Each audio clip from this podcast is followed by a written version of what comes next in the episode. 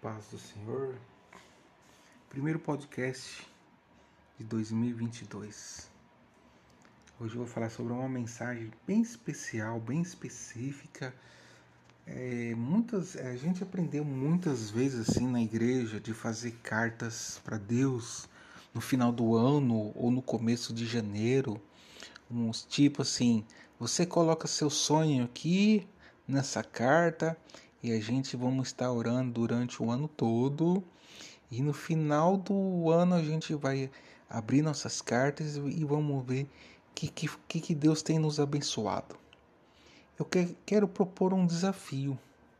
Eu já fiz esse tipo de carta, mas eu quero propor um desafio diferente.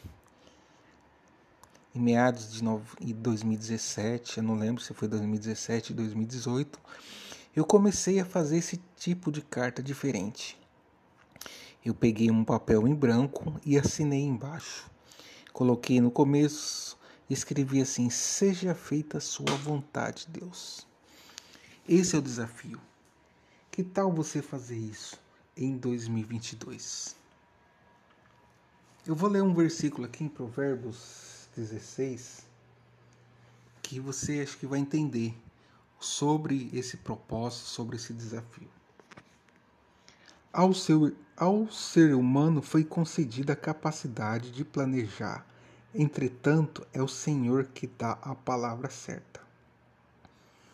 Então, muitas das vezes a gente coloca as coisas, é, sonhos nossos, mas que não vai beneficiar ninguém, vai ser beneficiado só nós.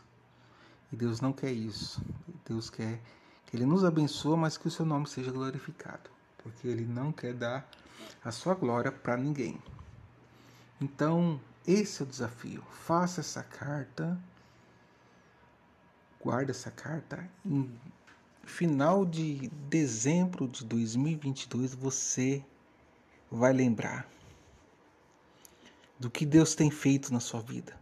Ele vai surpreender. Depois que eu comecei a fazer esse tipo de carta, a minha vida tem Deus tem me surpreendido muito, principalmente no começo da pandemia, quando começou a fechar as coisas e todo mundo ficou ali desesperado, aflitos, não sabia dos seus empregos, né?